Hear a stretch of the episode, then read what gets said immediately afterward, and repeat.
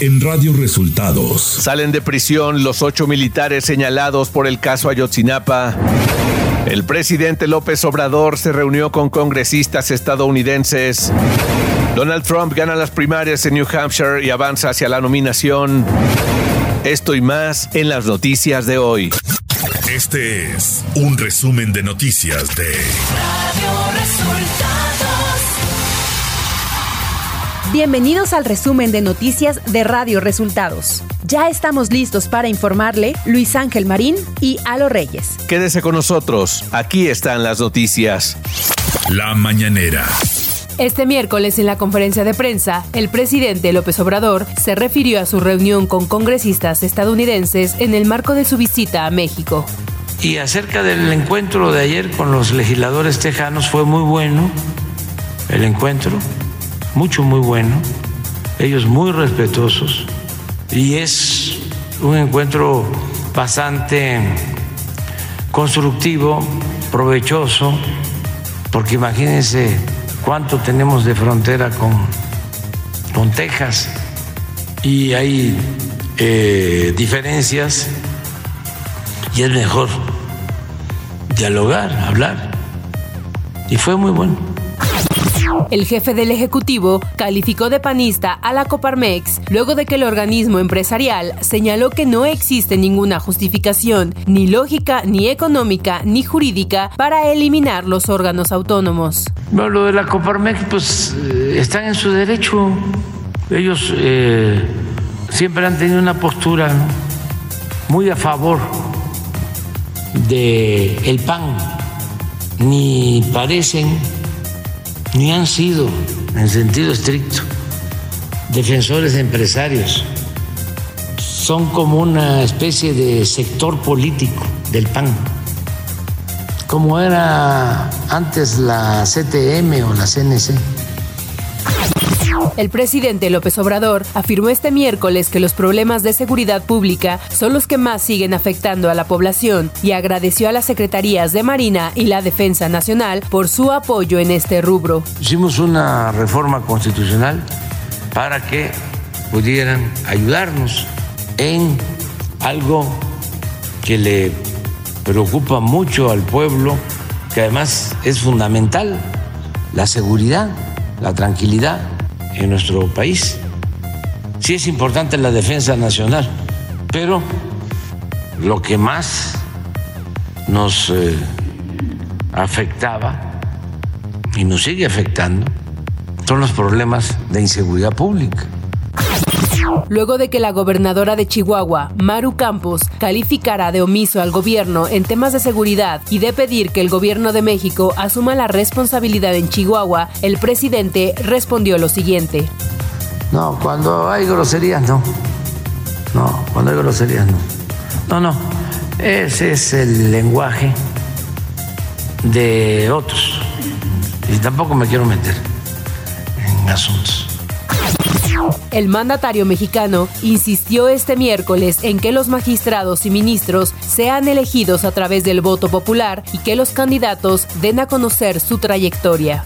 Se hace la promoción como campañas y ver quién es, de dónde viene, qué estudió, porque es muy fácil saber sobre los antecedentes, cómo han actuado Radio Resultados. Elecciones 2024. Mario Delgado, presidente nacional de Morena, rechazó haber expulsado a la alcaldesa de Manzanillo, Colima, Griselda Martínez. Dijo que en su carácter de presidente no tiene ninguna posibilidad de expulsar a nadie del partido. Yo no puedo expulsar a nadie. Hay instancias del partido, la Comisión de Honestidad y Justicia, que cuando encuentra alguna falta grave a los estatutos del partido, pues puede hacer una expulsión, pero yo en mi carácter de presidente no tengo ninguna posibilidad de expulsar eh, a nadie. Además, el presidente nacional del partido Guinda, Mario Delgado, se refirió a lo que ocurre en algunos estados del país, donde se han manifestado distintos grupos que protestan por la llegada de priistas o panistas a Morena. Delgado Carrillo habló específicamente del caso Mérida, donde el expanista Rommel Pacheco será el candidato a la presidencia municipal. Es un personaje muy conocido, Rommel eh, Pacheco. Eh, respetamos y reconocemos el trabajo de la militancia en Yucatán, eh, pero también eh, queremos ganar Yucatán y es fundamental, fundamental ganar Mérida. Y en algunos casos, como en el caso, como es el estado de Yucatán, pues para poder ganar necesitamos quitarles a los de enfrente, con gente que quiera participar con nosotros, sumarse al movimiento. Por su parte, Rommel Pacheco, aspirante a la alcaldía de Mérida por Morena, dijo tener el respaldo, además de las encuestas, de Claudia Sheinbaum, Mario Delgado y del aspirante al gobierno de Yucatán, Joaquín Díaz Mena. Y que algunas personas entiendo que a lo mejor al inicio estaban en, no entendían del por qué, pero pues afortunadamente tengo el respaldo pues eh, de las encuestas, de lo que decidió la ciudadanía, el respaldo de la doctora, de Mario, del, del precandidato a la gobernatura, así que creo que vamos bien. Las dirigencias del PAN, PRI y PRD acordaron postular 294 candidaturas comunes a la Cámara de Diputados para igual número de distritos electorales. En 114 casos, la candidatura la encabezará el PAN, 112 el PRI y 68 el PRD. Ante más de 200 mujeres líderes de todo el país, Xochitl Galvez Ruiz afirmó que llegó el momento de recuperar el valor de la vida y la libertad de las mujeres que en todo el país viven con miedo por los feminicidios. En el encuentro Diálogo por una Agenda para las Mujeres México 2024, lamentó que diariamente en México se registran 10 asesinatos de mujeres y 6 desaparecen. La candidata presidencial de Morena, PT y Partido Verde, Claudia Sheinbaum Pardo, aseguró que la estrategia de seguridad aplicada cuando era jefa de gobierno en la Ciudad de México permitió disminuir los delitos de alto impacto en la capital del país. Destacó que se redujo 59% el número de delitos de alto impacto y convirtió al 2022 en el año con menor número de homicidios desde 1989. Nacional.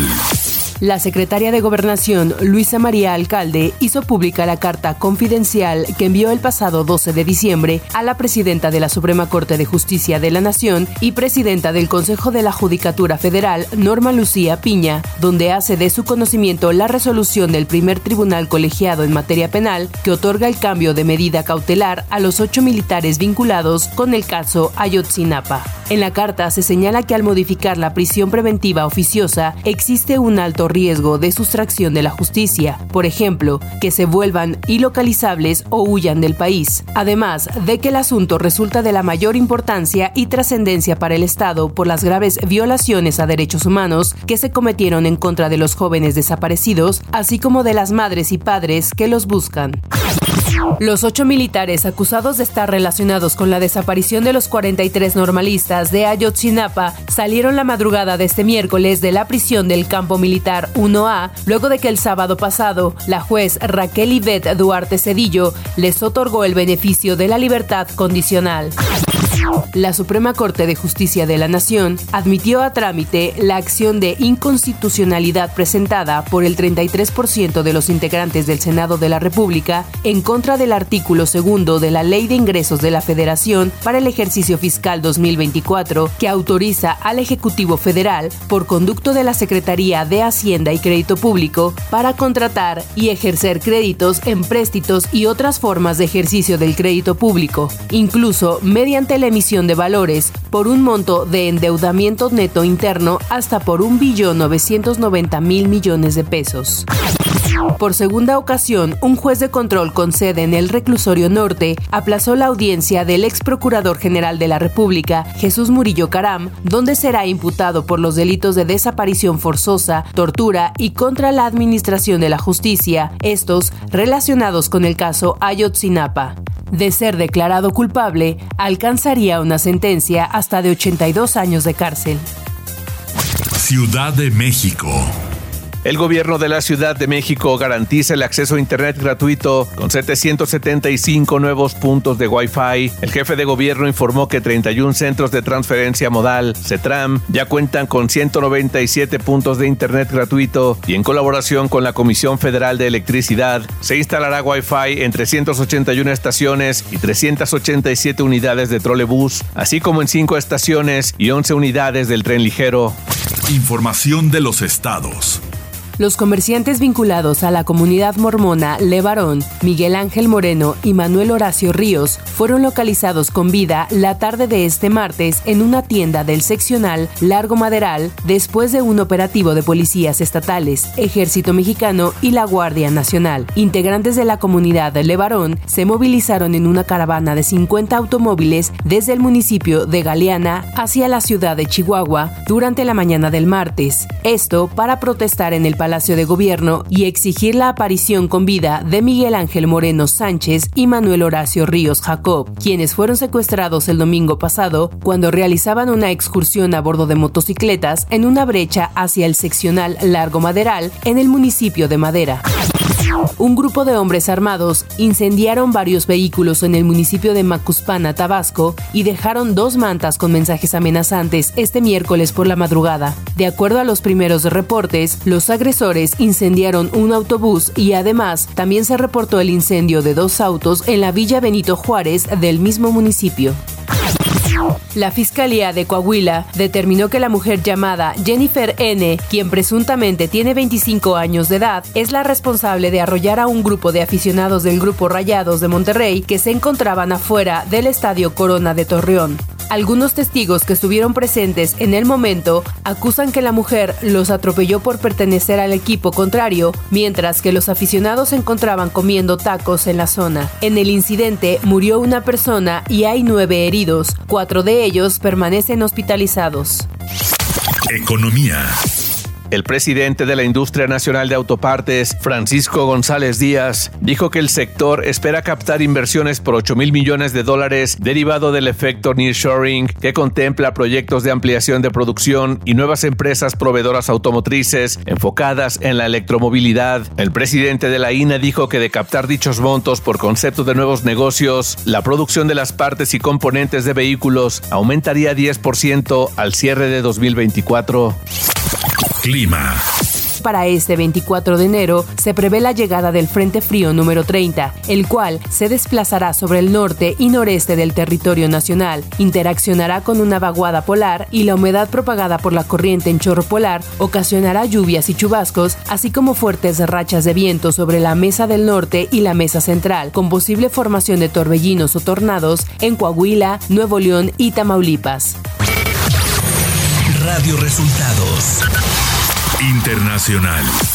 Donald Trump se impuso este martes en las primarias republicanas de New Hampshire, consolidando su condición de favorito para convertirse en el candidato presidencial de su partido en las elecciones de noviembre. Su rival, la ex gobernadora de Carolina del Sur, Nikki Haley, felicitó a Trump por su victoria, pero acalló los rumores de una posible retirada. Dijo que la carrera está lejos de haber terminado. Un avión militar ruso de transporte que llevaba a 65 prisioneros de guerra ucranianos, así como seis tripulantes y tres acompañantes, se estrelló la mañana de este miércoles en la región rusa de Belgorod, cerca de Ucrania, informó el Ministerio Ruso de Defensa. El gobernador de Belgorod, Vyacheslav Gladkov, confirmó la muerte de los 74 ocupantes del avión ruso de transporte militar.